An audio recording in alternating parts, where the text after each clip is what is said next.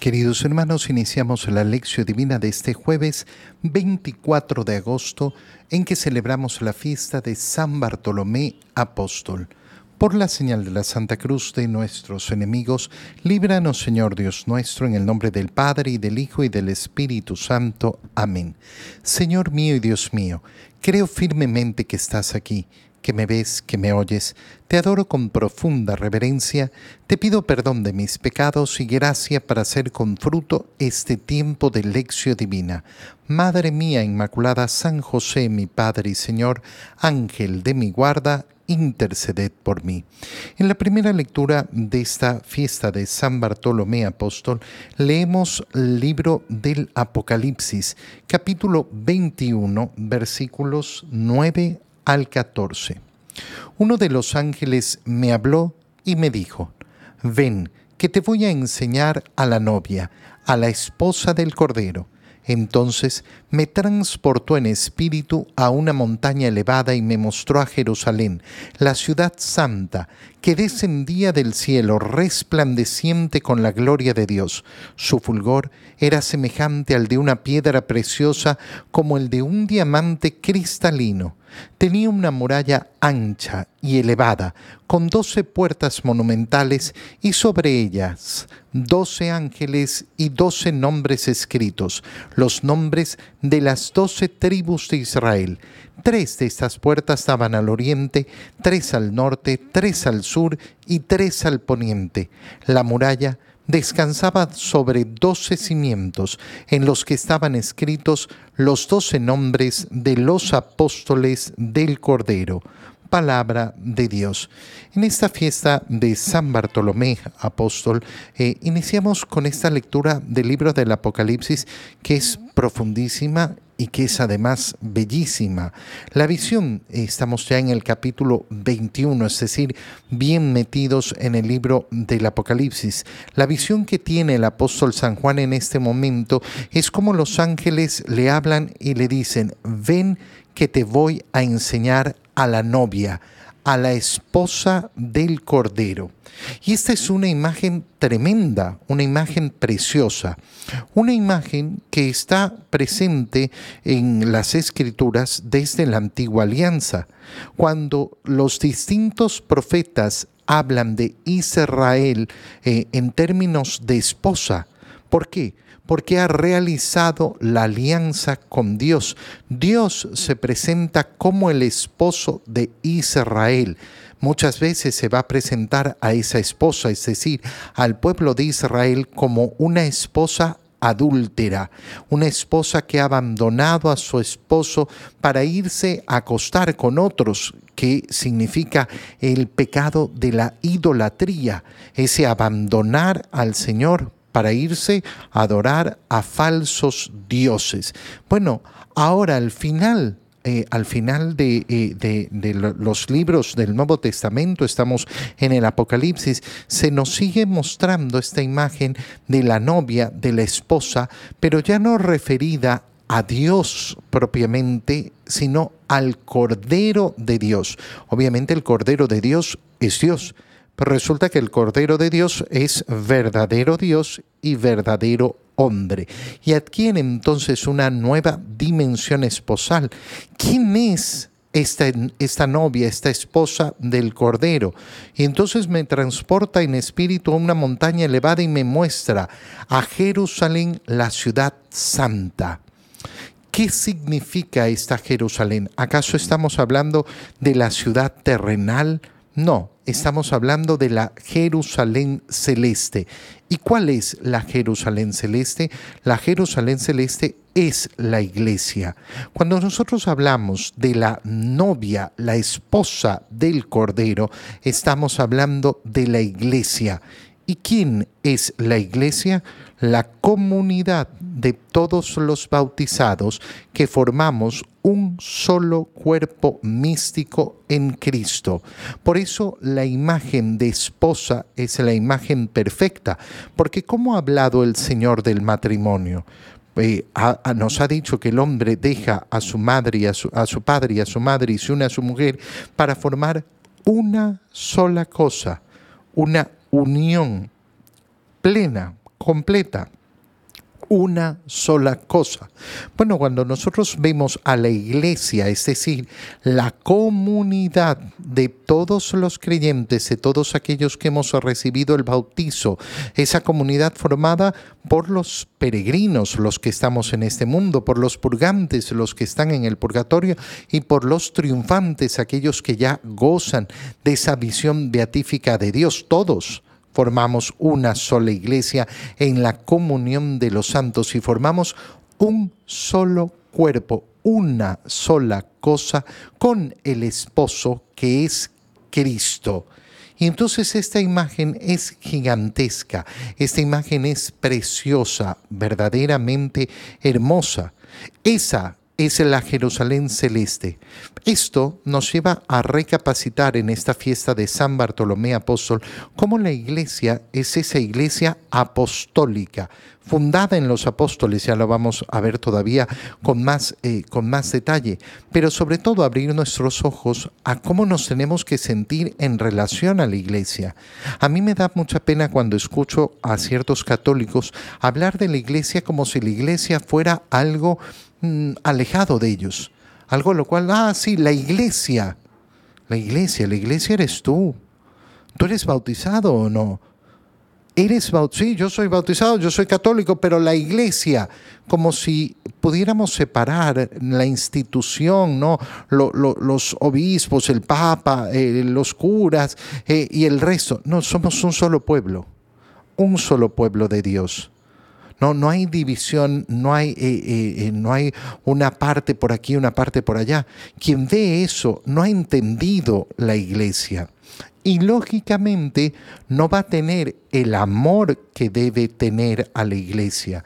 Cuando yo digo amor a la iglesia, no es amar una estructura, sino amar a ese pueblo de Dios a ese pueblo de los redimidos, a ese pueblo que es mi hermano, a ese pueblo con el que comparto la salvación, a ese pueblo que ha ido llevando adelante el mensaje de la evangelización, a ese pueblo por el cual yo he conocido a Jesucristo, porque yo no he conocido a Jesucristo sin la acción de la iglesia.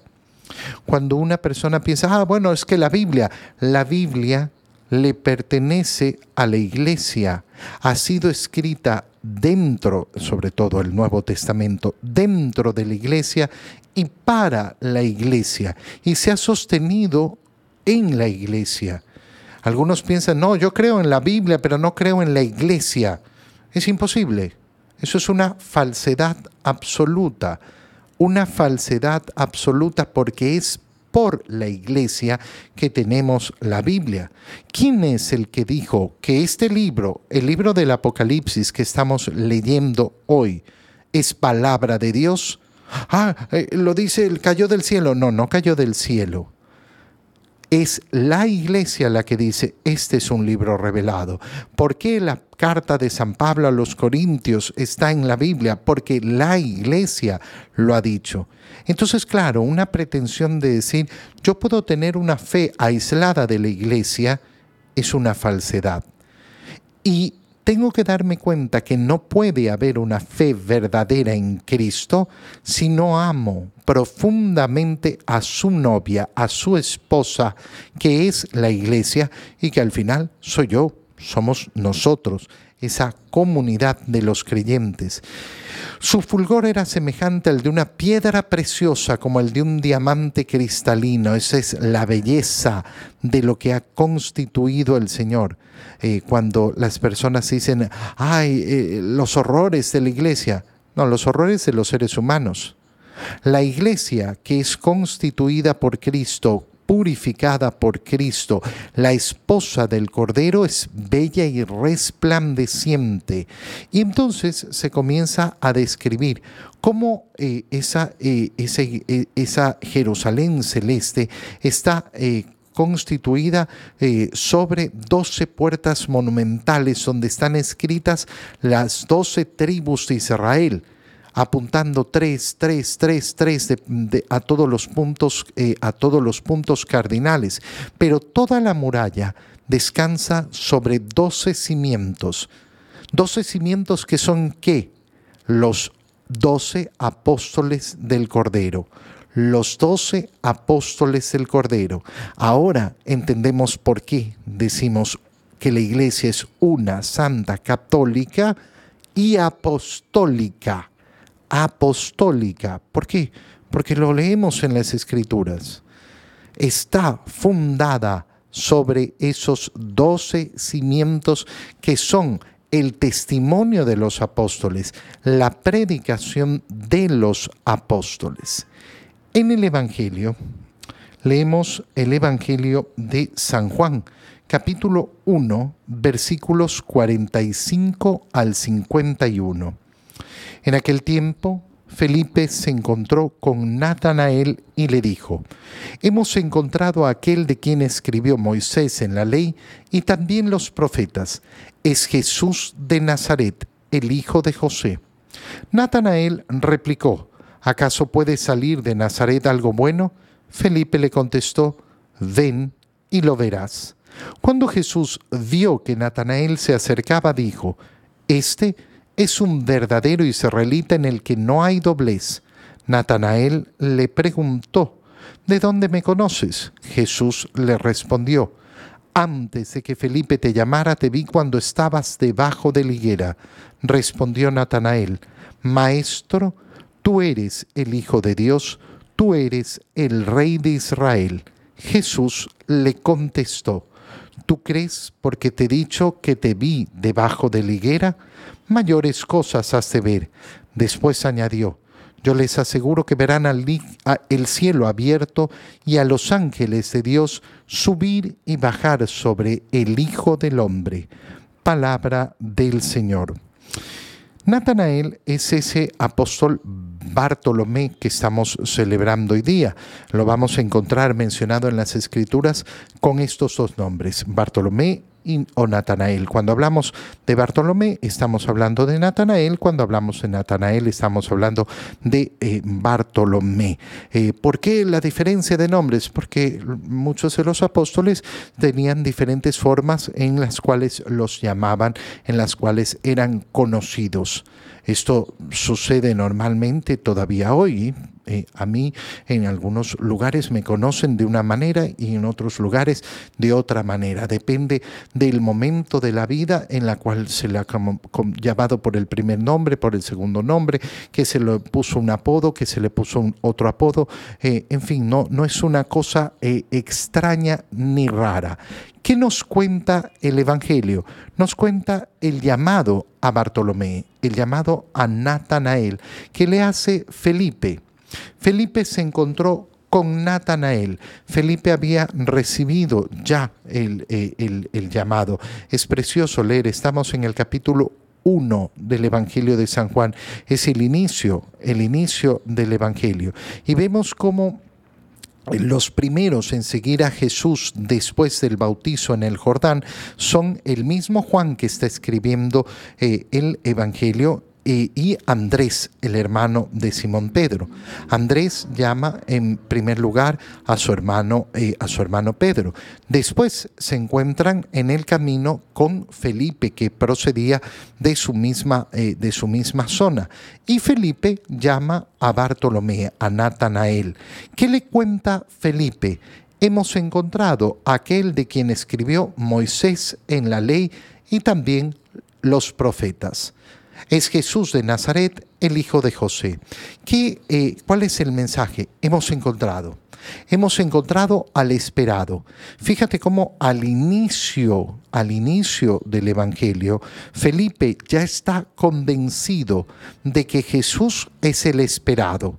Todavía no ha comprendido la profundidad de quién es Jesús todavía no ha comprendido la profundidad de ese verdadero Dios y verdadero hombre, pero ha reconocido al Mesías, al profeta esperado, aquel que había sido anunciado. Eh, es Jesús de Nazaret. Y aquí algo precioso. ¿Por qué? Porque se lo ubica proveniente de un lugar. Es decir, está hablando de su humanidad de su humanidad, dónde ha vivido, dónde ha crecido, dónde ha nacido, posiblemente viene de Nazaret. Pero además es hijo de José. hijo de José. Mm, Felipe, Bartolomé habrán conocido a José. No lo sé, posiblemente no, pero la referencia, la referencia a José es preciosa. ¿Por qué? Porque José es visto y reconocido verdaderamente como el padre de Jesús. Eh, ¿Y qué quiere decir? Que se le está dando el reconocimiento de esa, eh, eh, de esa dinastía de David, de esa genealogía de David que le viene por José. Natanael al escuchar esto, ¿qué es lo que dice? Y de Nazaret. De Nazaret puede salir algo bueno. Esto es lo que vamos a ver efectivamente en el Sanedrín, vamos a verlo en los fariseos, vamos a verlo en los doctores de la ley después, cuando juzgan a Jesús y van a decir lo mismo, pero de Nazaret. ¿Cuándo ha salido algo bueno de Nazaret? ¿Cómo puede ser que de Nazaret venga la salvación? Y la respuesta que le da Felipe a Bartolomé es preciosa ven y lo verás. El llamado, la invitación del apóstol, que es la que tenemos que realizar tú y yo. Anunciar a Jesús, pero después invitar a la persona, ven y lo verás. Ven, ven y lo verás tú porque cada uno tiene que tener su encuentro con Jesús, cada uno tiene que tener ese encuentro libre, ese encuentro además que es tan hermoso, tan profundo con, eh, con Jesús. Cuando Jesús ve que Natanael se acercaba, dice, este es un verdadero israelita en el que no hay doblez. Es decir, está diciendo un elogio tremendo de Natanael. Está diciendo que eh, él no es un hombre de doble palabra, no es un hombre que dice sí, no, que cambia, que presenta una cara a los hombres y quiere presentar otra cara a Dios. En él no hay doblez, hay unidad de vida. Se presenta delante de todos como lo que es. No hay disfraz y Natanael se sorprende, ¿de dónde me conoces? Y aquí viene una respuesta de Jesús que es eh, bastante misteriosa. Antes de que Felipe te llamara, te vi, cuando estabas debajo de la higuera. ¿Qué significa esto? ¿Qué significa que vio a Natanael debajo de la higuera? Puede ser una expresión literal es decir, que Natanael estaba debajo de la higuera, puede ser una expresión que se refiere a eh, lo que estaba sucediendo debajo de la higuera. Tal vez Natanael estaba teniendo un pensamiento o estaba realizando una oración. Eh, tal vez eh, significa una expresión, una expresión cultural. Estar debajo de la higuera significa que mm, mm, se realiza una acción o un pensamiento y lo entendían, da exactamente lo mismo.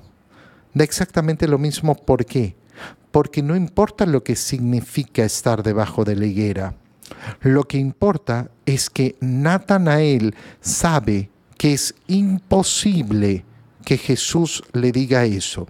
No hay ningún ser humano que pueda decirle eso. Y por eso inmediatamente que eso es lo que le dice, maestro, tú eres el Hijo de Dios. Y entonces hemos pasado del anuncio de Felipe, hemos encontrado al que estaba anunciado por Moisés y los profetas. Es Jesús de Nazaret, el Hijo de José, donde se está presentando toda la humanidad de Jesucristo a este momento en que Natanael lo reconoce como Hijo de Dios. Se nos presenta entonces en este momento esa doble naturaleza de Jesucristo, verdadero Dios y verdadero hombre. Qué bonito. Y qué bonito cuando Jesús además le dice, solo porque te dije esto has creído. Mira, verás el cielo abierto y a los ángeles subir y bajar sobre los hijos, eh, sobre el Hijo del Hombre. Es decir, verás muchas más maravillas. ¿Cuál fue la invitación? Ven y lo verás. Y Jesús le está reafirmando, sí, has venido y te aseguro que verás, verás la gloria de Dios. Te doy gracias, Dios mío, por los buenos propósitos, afectos e inspiraciones que me has comunicado en este tiempo de lección divina. Te pido ayuda para ponerlos por obra. Madre mía Inmaculada, San José, mi Padre y Señor, Ángel de mi guarda, interceded por mí. María, Madre de la Iglesia, ruega por nosotros. Queridos hermanos, reciban mi bendición en este día para que reciban la protección del Señor en el nombre del Padre y del Hijo y del Espíritu Santo. Amén. Que tengan todos un muy feliz día.